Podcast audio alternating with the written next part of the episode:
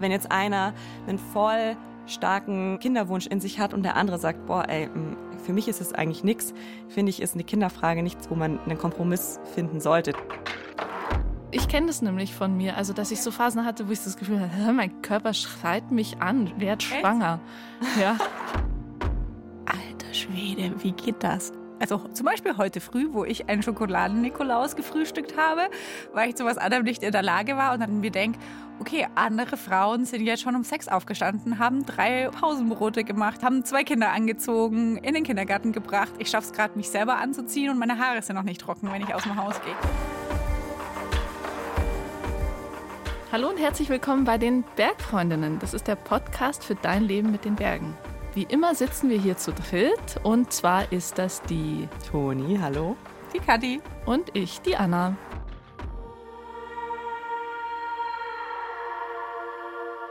Und wir stecken mittendrin in unserem Dezember-Thema. Ähm, das ist Kinder und die Berge natürlich. Und letzte Woche haben wir schon die Story von Julia gehört, bei der das mit dem Kind irgendwie nicht so richtig klappen wollte.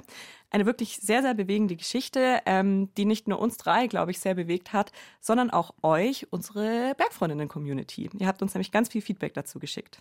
Danke, danke, danke, dass ihr das Thema Kinder so auf diese Weise angeht. Es wird so wenig darüber gesprochen. Ich habe selbst einen Sohn, das hat auch länger gedauert, bis ich schwanger wurde überhaupt. Und ich weiß, dass es ganz, ganz vielen Paaren genauso geht, ähm, die lange brauchen, bis sie schwanger werden oder die vielleicht gar nicht schwanger werden können. Und es wird einfach so wenig darüber gesprochen und es ist so hart für diese Paare, dass ich es wirklich super finde, dass ähm, ihr das Thema Kinder auf diese Weise angeht und sicher da vielen Mut damit macht. Hallo liebe Bergfreundinnen, eure aktuelle Sendung habe ich heute früh gehört und die hat mich auch sehr bewegt, weil ich Ähnliches erlebt habe. Der Gedanke an den Berg hat mich damals sehr gut wieder rausgerissen.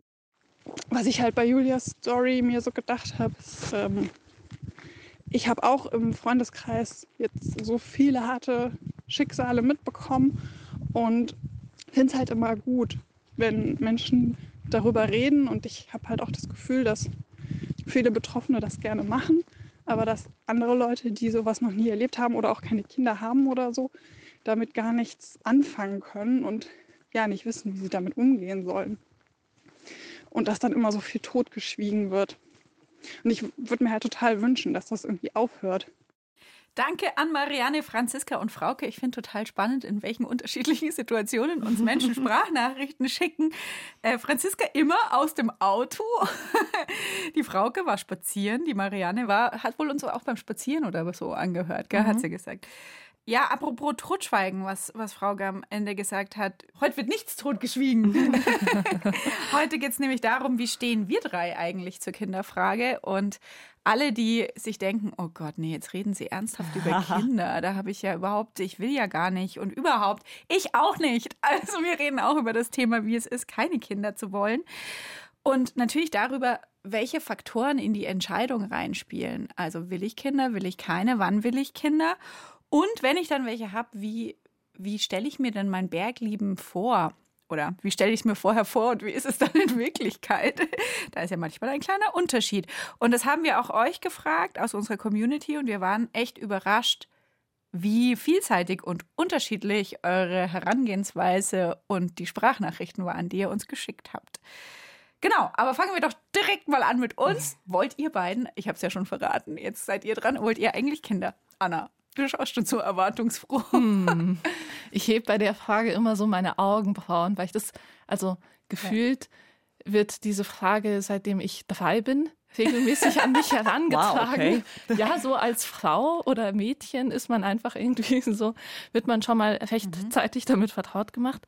Ich habe da, würde ich mal sagen, verschiedene Stadien durchlaufen. Mhm. Ähm, und derzeitiger Stand ist, wenn es sich ergibt, sau gerne. Aber ich glaube, wenn es sich nicht ergeben würde, würde ich klarkommen. Jetzt hast du schon gesagt, seit du drei bist. Wie alt bist du denn jetzt?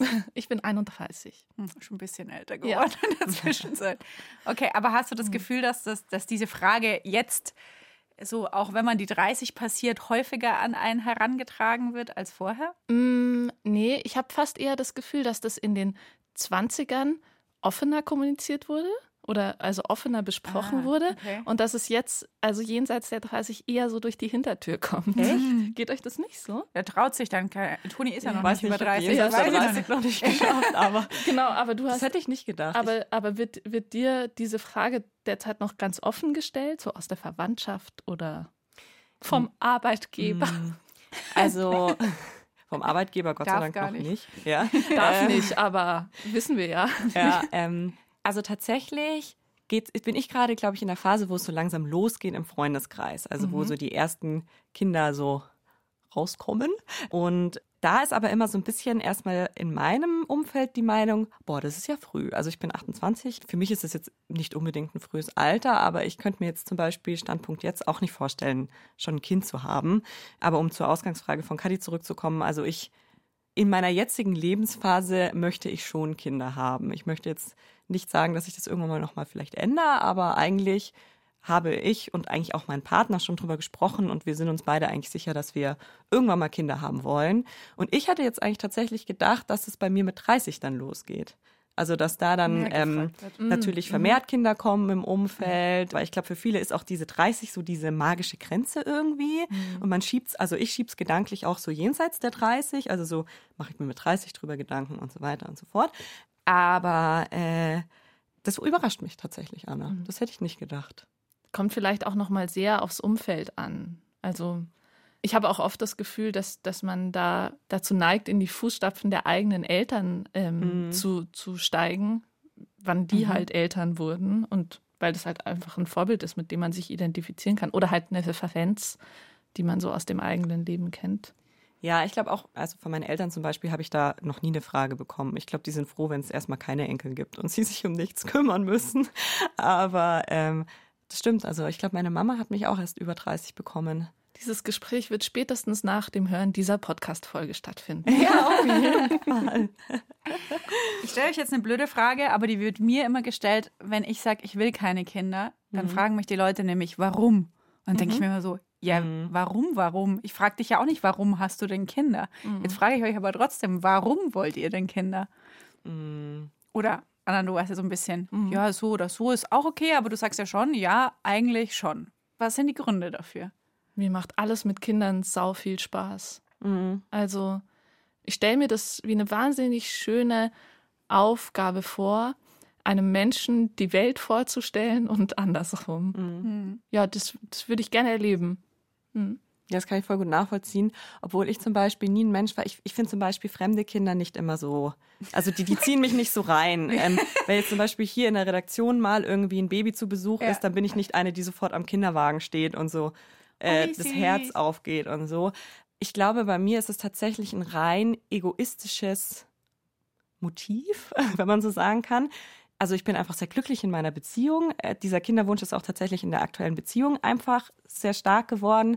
Und ich glaube, es ist wirklich so einfach dieses evolutionäre Bedürfnis, dieses, sich irgendwie zu reproduzieren mit den Menschen, den man total toll findet. Und das ist natürlich ja auch eine super emotionale und romantische Vorstellung, dass man ja. sich so denkt, boah, und dann machen wir beide zusammen ein Kind und das ist dann so vielleicht der Querschnitt von uns mhm. beiden. Mhm.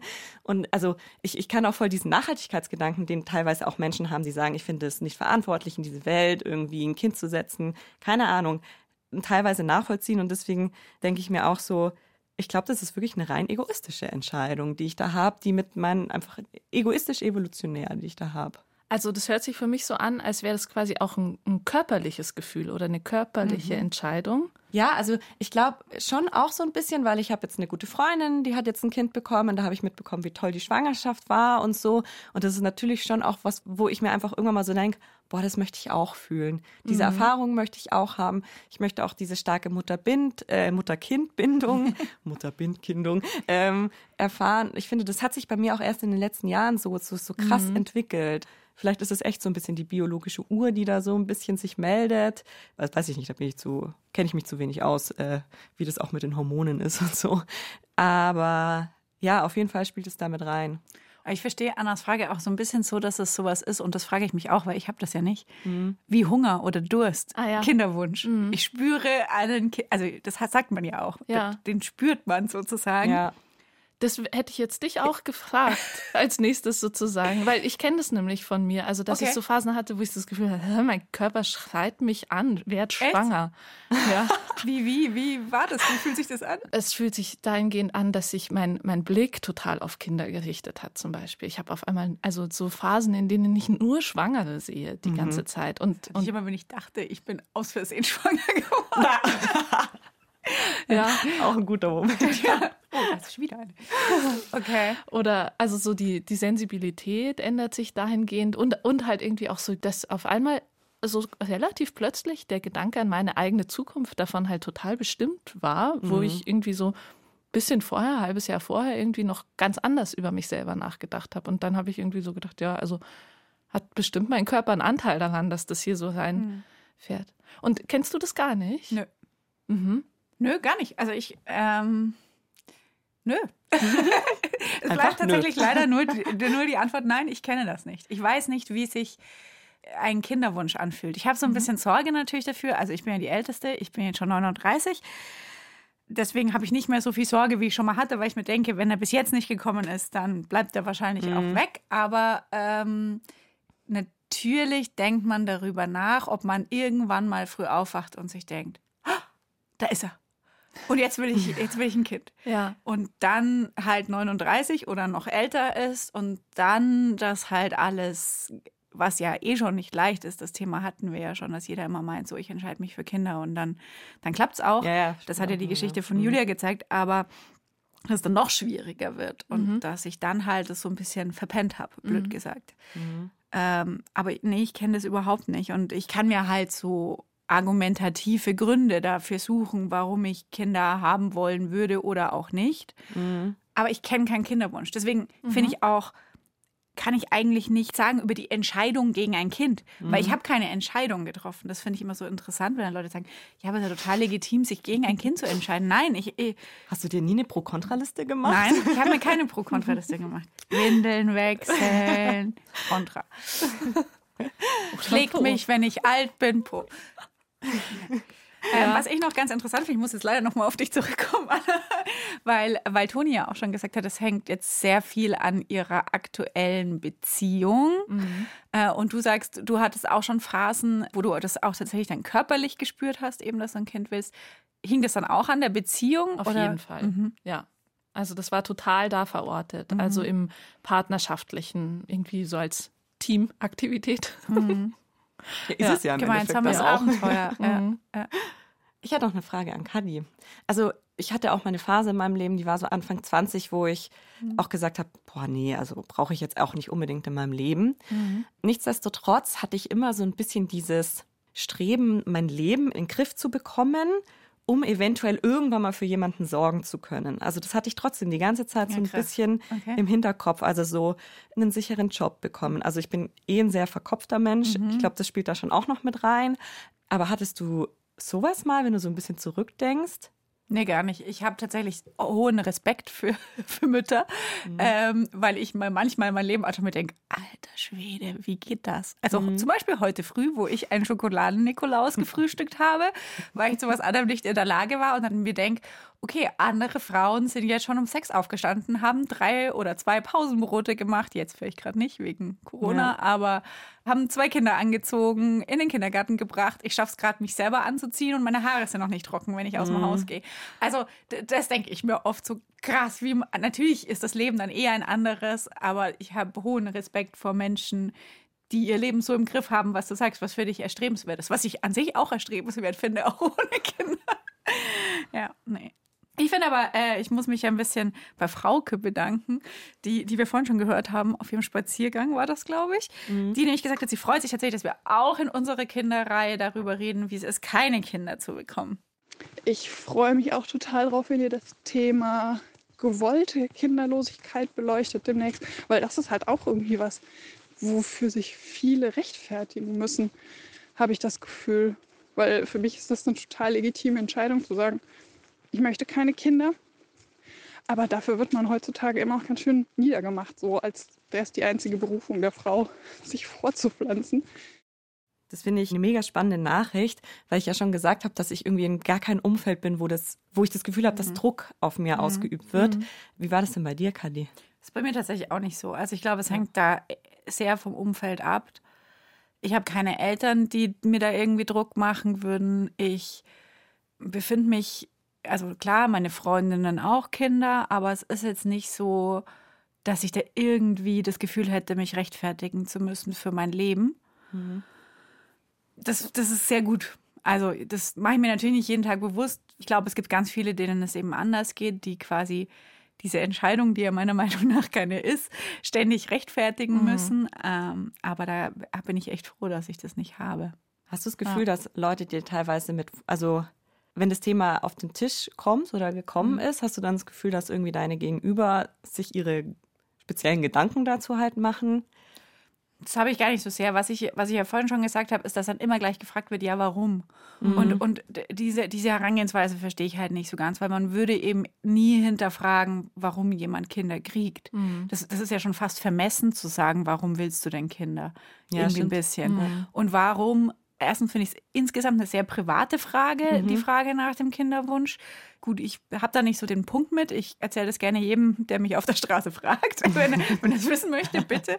Aber ähm, dann zu sagen, warum, ja, also wird halt mit zweierlei Maß gemessen, finde ich. Ne? Mhm. Ähm, und, und das stört mich so ein bisschen. Aber ja, mag sein, dass die Leute dann denken, ich habe mehr Zeit für mich. Ich habe ja auch mehr Zeit für mich. Ich kann mhm. machen, was mir Spaß macht. Ich muss mich um niemanden kümmern. Ich habe keine Verantwortung, zumindest nicht in diesem privaten Umfeld. Ich kann so oft Skifahren, so oft auf dem Berg, so oft verreisen. Ich muss nichts absagen, umplanen irgendwie. Wenn mir morgen was passiert, wenn ich mich verletze, das ist ja, glaube ich, auch gerade so unter den den BergsportlerInnen so ein Thema. Ne? Mhm. Wenn du Kinder kriegst, gehst du anders an den Berg, verletzt du dich. Das alles das spielt keine Rolle in meinem Kopf. Und auch bei dir ist es ja auch eine partnerschaftliche Frage, mhm. ne? Und in deiner Partnerschaft spielen einfach die Berge auch eine mhm. Riesenrolle und Mountainbiken ist so voll mhm. euer gemeinsames Ding, ne? Aber mhm. warst du mal in der Situation, dass du in einer Partnerschaftssituation mhm. warst, in der ihr euch uneins wart? Nicht so richtig. Mhm. Also das, uh. der, der, Punkt ist natürlich, mhm. dass ich das ja auch so ein Stück weit vor mir hertrage und gerade wenn man eine Partnerschaft eingeht, ich schon immer meinen Punkt relativ klar gemacht mhm. habe von Anfang an.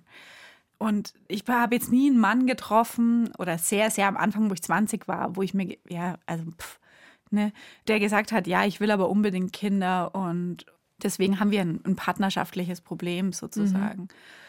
Aber klar, also ich weiß es nicht, ne? Wenn, wenn das irgendwie ein bisschen anders gelaufen wäre und ich keine Ahnung vor neun Jahren eine sehr lange Beziehung gehabt hätte mit einem Mann, der sagt, du, aber irgendwie hätte ich schon gern ein Kind und das ist super und es ist die Beziehung, die ich haben möchte.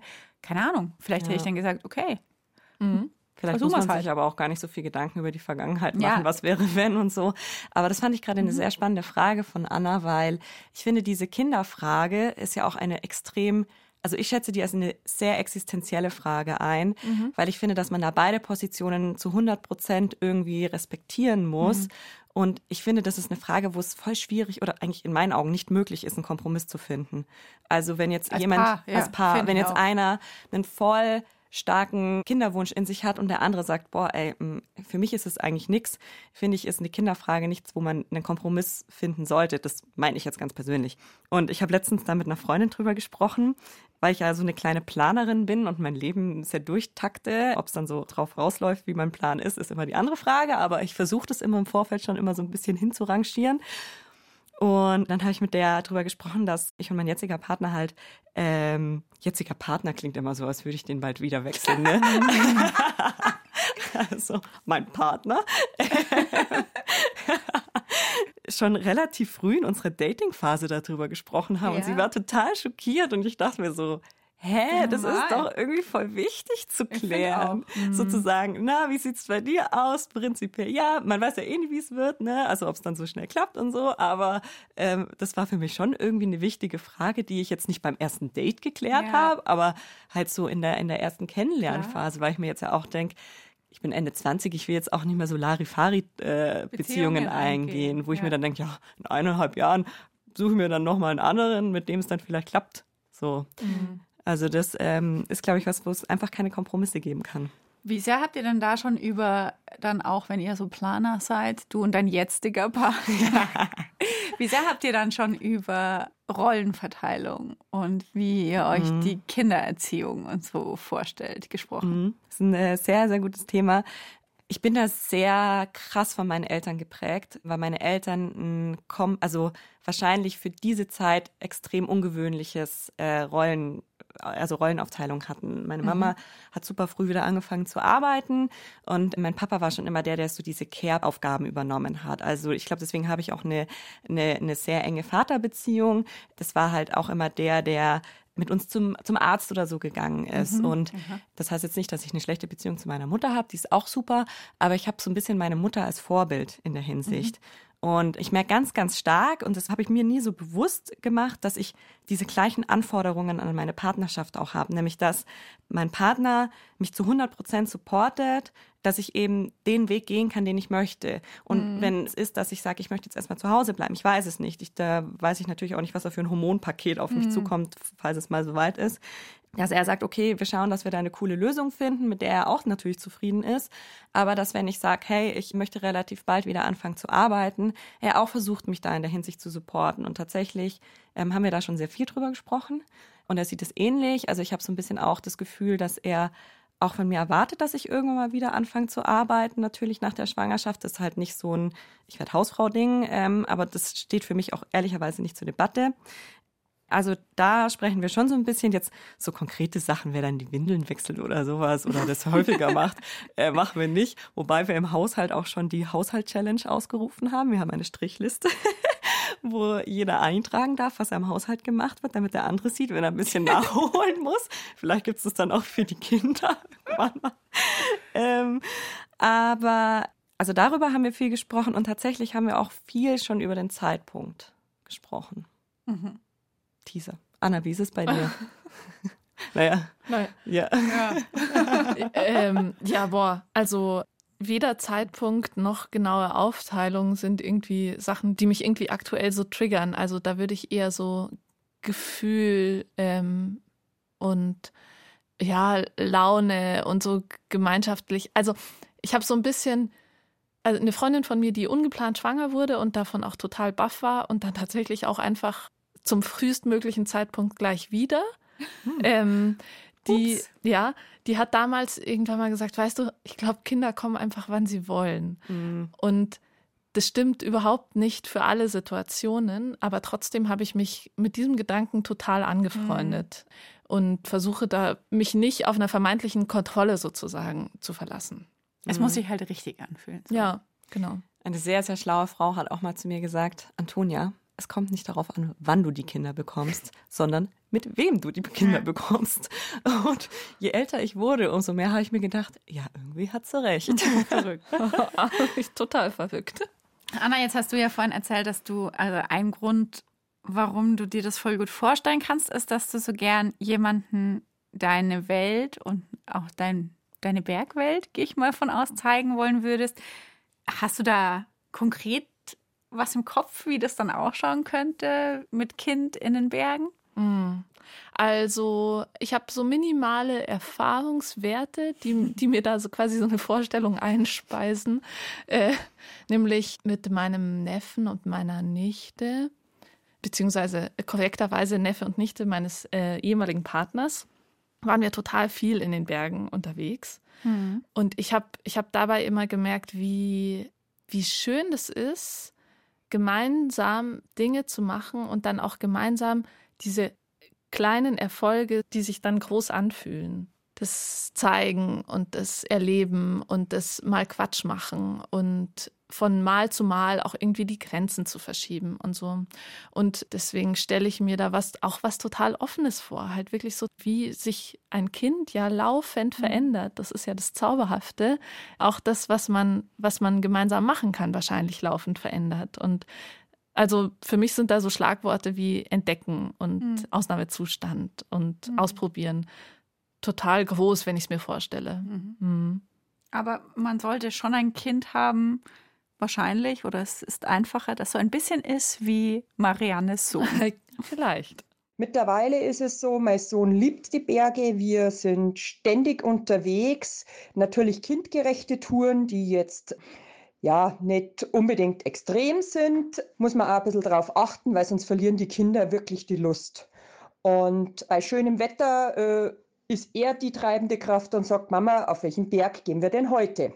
Könnt ihr euch denn noch daran erinnern, wie das war als Kind in den Bergen? Fandet ihr das cool oder eher so mittel? Und habt ihr davon irgendwie so ein bisschen was mitgenommen für, wie wollt ihr das selber machen mit euren Kindern? Wer zuerst? Du, okay. immer die, die fragt. ähm, also ich bin ja im Allgäu aufgewachsen und da hat man die ja vor der Haustür.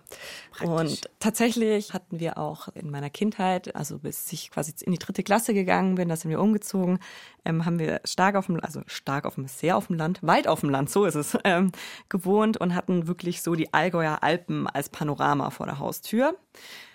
Nichtsdestotrotz, ähm, also wir sind wandern gegangen ich habe auch sehr früh angefangen mit Skifahren. Ich glaube, Skifahren war so der Bergsport meiner Familie. Also wir hatten mhm. auch alle zig Skikurse und waren im, im Skiclub und keine Ahnung was. Mein Papa flucht immer noch, wenn wir uns, wenn wir gemeinsam Skifahren gehen, weil er nicht fassen kann, wie schlecht ich Skifahre für das, was er alles in mich rein investiert hat. aber jetzt so das klassische Wandern habe ich tatsächlich schon von meinen Eltern mitbekommen, aber wir waren jetzt, glaube ich, keine Familie, die jedes Wochenende jetzt zum Wandern gefahren ist oder so. Und ich glaube auch so wirklich so die richtige Leidenschaft hat sich bei mir erst später ergeben. Also ich kann mich auch noch erinnern, dass ich das teilweise ein bisschen doof immer und langweilig fand. Mai, also ich, ich habe mir auch noch nie so viel Gedanken gemacht, wie ich jetzt mein Bergleben mit meinen Kindern, Zukunftskindern ähm, gestalten möchte. Aber ich glaube, ich würde es ähnlich angehen. Also sie mitnehmen, es machen, aber wenn sie dann irgendwann mal in einem Alter sind, wo sie sagen, gar keinen Bock, ich will lieber Golf spielen, ah ja, mhm. ja, ja, ja wobei. Also dafür ist kein Geld da, Kinder. Leid. Nee, dann würde ich ihn natürlich schon Die Wege auch. der Kinder sind unerkannt. Ja. Bitte nicht Golf.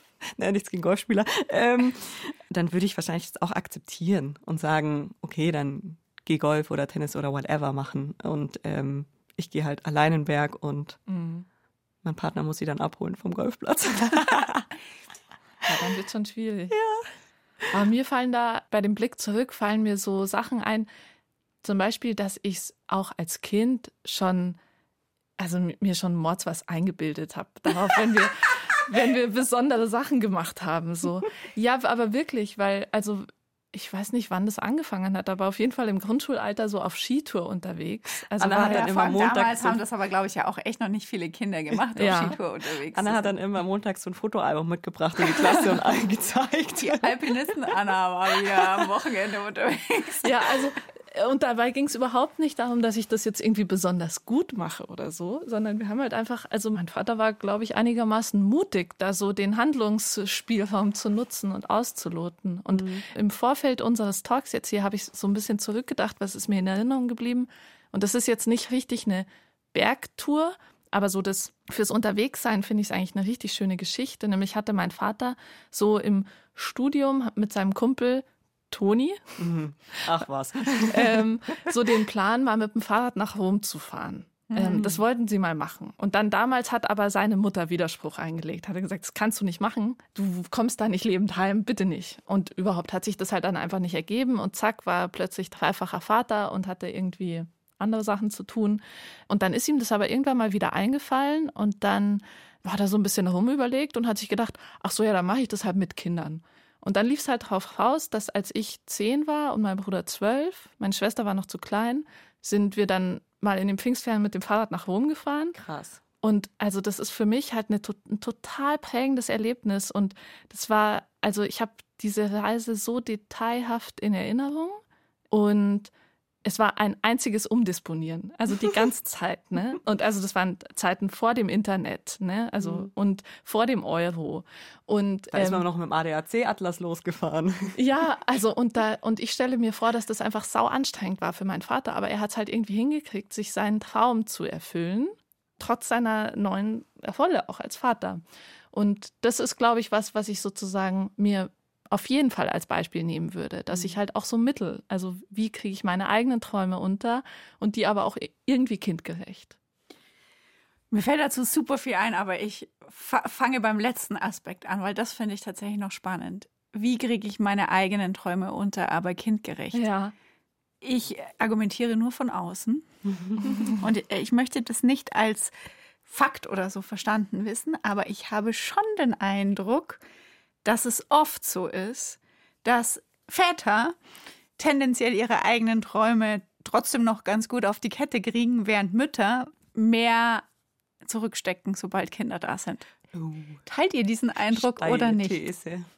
Also gerade so, wenn man jetzt an dieses Bergsportumfeld ja. denkt und wie organisieren mhm. sich Familien, die entweder gemeinsam in die Berge gehen oder wo beide dieselbe Leidenschaft haben. Wer kommt wirklich noch dazu, Bergsport zu machen, mhm. richtig? Mhm. Wer hat mehr Verantwortung fürs Kind, vielleicht auch ein Stück weit, gerade wenn sie ganz klein sind, naturgegebenerweise. Mhm.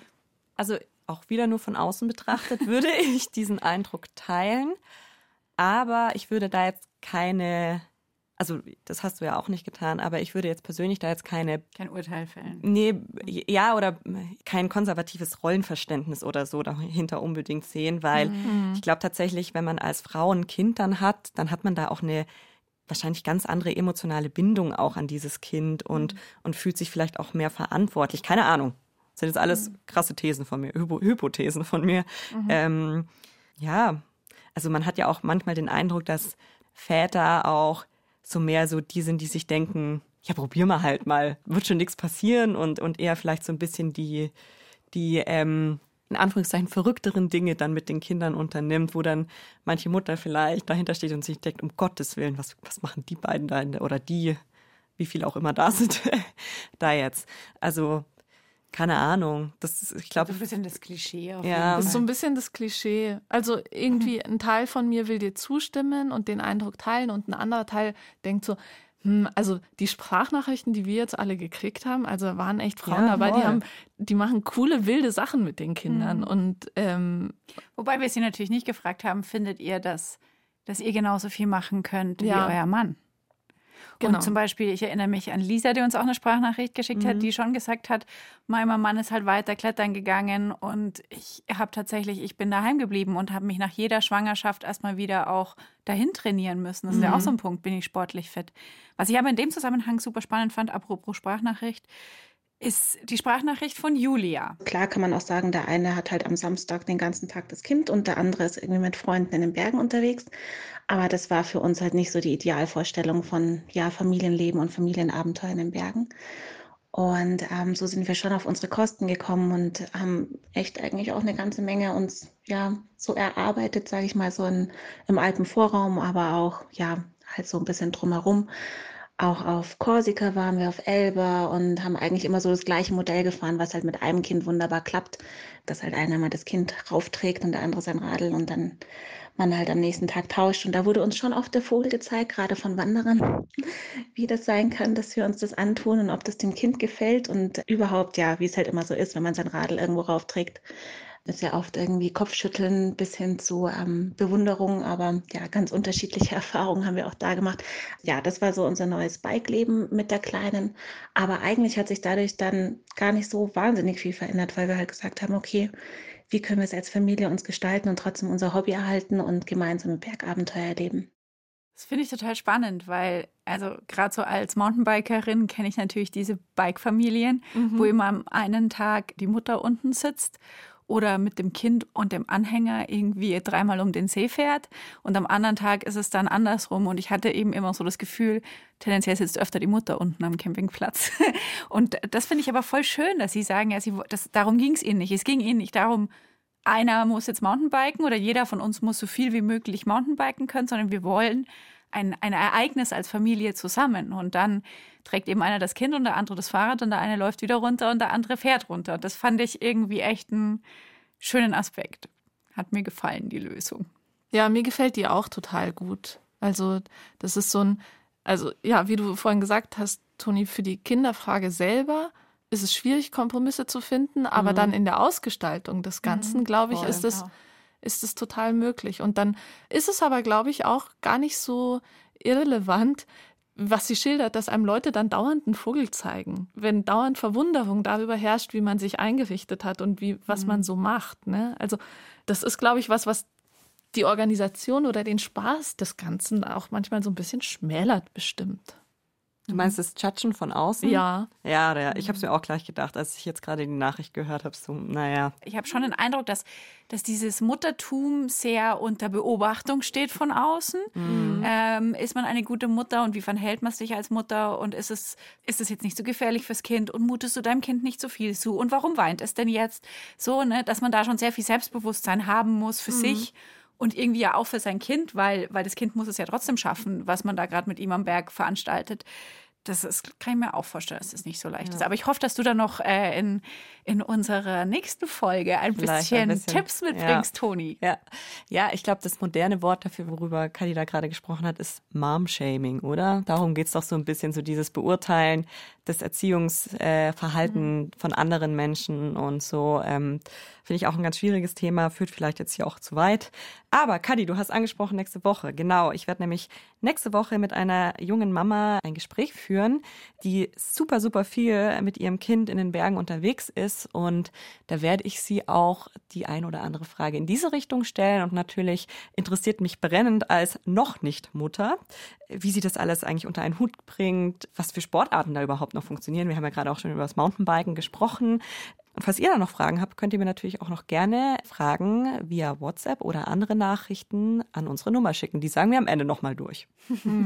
Ich würde ganz gerne zum Schluss noch einmal diese sehr konkrete Ebene verlassen und auf so eine Metaebene gehen, die ich total spannend finde, die Anja uns per Sprachnachricht geschickt hat.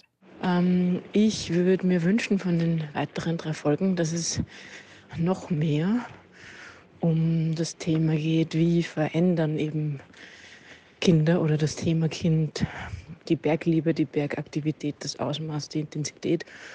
Und ist die K-Frage nicht einfach ein anderer Aufhänger, um sich überhaupt damit zu befassen?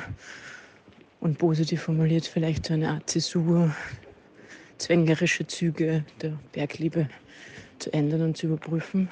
Oh, ich finde dieses Wort, das sie benutzt hat, zwänglerisch, zwänglerische Züge, das gefällt mir so gut. Das ist irgendwie viel milder als zwanghaft. Und ich verstehe genau, was sie meint. Und ich finde, das ist vielleicht auch so ein bisschen zur gesamtgesellschaftlichen Situation jetzt gerade auch eine gute Parallele. So dieses, mhm. hey, ähm, wie needy sind wir eigentlich in unserem Bergleben und wie leer fühlen wir uns, wenn es Umstände gibt, die uns irgendwas gerade nicht erlauben. Mhm. Äh, finde ich richtig spannend. Ich finde das einen super spannenden Aspekt, nicht nur was die Bergliebe betrifft, ne, was jetzt Anja ja eben meinte, so vielleicht zeigen uns Kinder, dass es auch noch andere wichtige Dinge gibt, ist ja so ein bisschen auch der Subtext. Das geht mir voll oft so in meinem Leben, dass ich mir denke, okay, ich glaube, es ist voll der geile Reset für alle, die Kinder haben. Und es bringt dich so ein bisschen weg von dir selber, deinen eigenen Bedürfnissen, deinen eigenen Vorstellungen, deinen eigenen Zwängen, ne, mhm. um zwänglerisch nochmal aufzunehmen.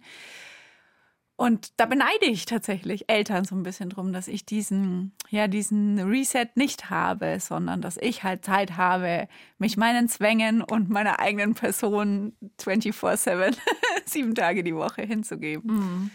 Fände ich schon interessant, wie das wäre.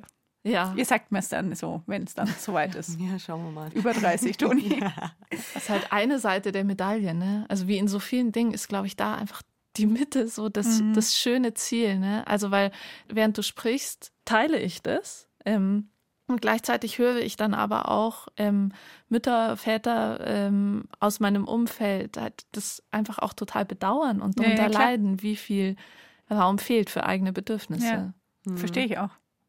Auch ein Tabuthema, über das selten gesprochen wird. Ja. Aber es gibt einen Podcast zu dem Thema. Nein, nicht nur zu dem Thema. Aber an der Stelle würden wir gerne auf Eltern ohne Filter verweisen. Auch ein Bayern 2 Podcast, der sehr viel besser als wir tatsächlich in dem Fall über das, das Thema Elternsein. Mit mehr spricht. Expertise. Mit mehr Expertise, ja. Wir reden ja hier sehr über die Entscheidung und über die Verbindung mit der Bergliebe, aber in Eltern ohne Filter geht es tatsächlich ums Elternsein ohne Filter. Also, wie ist es in echt? Und ähm, auf eine andere Sache wollen wir auch gerne verweisen. Jetzt so mitten im Dezember, das Jahr neigt sich dem Ende zu. Und es war ein besonderes. Und bergauf, bergab, unsere Kollegen vom Bayerischen Rundfunk, vom Fernsehen, haben da einen wunderschönen Jahresrückblick gestaltet, der sich sehr darauf fokussiert, was ging in diesem besonderen Jahr eigentlich an Besonderheiten? Also zu welchen schönen neuen Ideen hat es eigentlich in der Alpinismuswelt geführt? Schaut da mal rein, ist richtig schön anzuschauen. Weil viel mehr kann man gerade eh nicht machen. Genau. Wie macht ihr das jetzt? Also, ich muss sagen, heute habe ich mich wieder ein bisschen beruhigt. Gestern war ich extrem schlecht gelaunt, nachdem unser netter Ministerpräsident Markus Söder schlimmere Auflagen, die gar nicht so viel schlimmer sind, wenn man mal ehrlich ist, mhm. verkündet hat. Und natürlich die Diskussion jetzt wieder losgeht, was passiert diesen Winter mit Skitouren gehen, wie viele mhm. Leute fahren in die Berge, darf man in die Berge fahren? Habt ihr schon eure, eure Strategie euch zurechtgelegt bis Anfang Januar? Also, ähm, äh, äh, ich bin ehrlich gesagt sehr entspannt Mhm. Weil ich momentan eh nicht so krasse Lust hatte, in die Münchner Berge zu fahren, weil es mhm. mir ehrlich gesagt einfach zu voll war. Mhm. Und ich die letzten Male, in, wo ich unterwegs war, einfach nicht so viel Spaß hatte, weil es mich gestresst hat mhm. tatsächlich.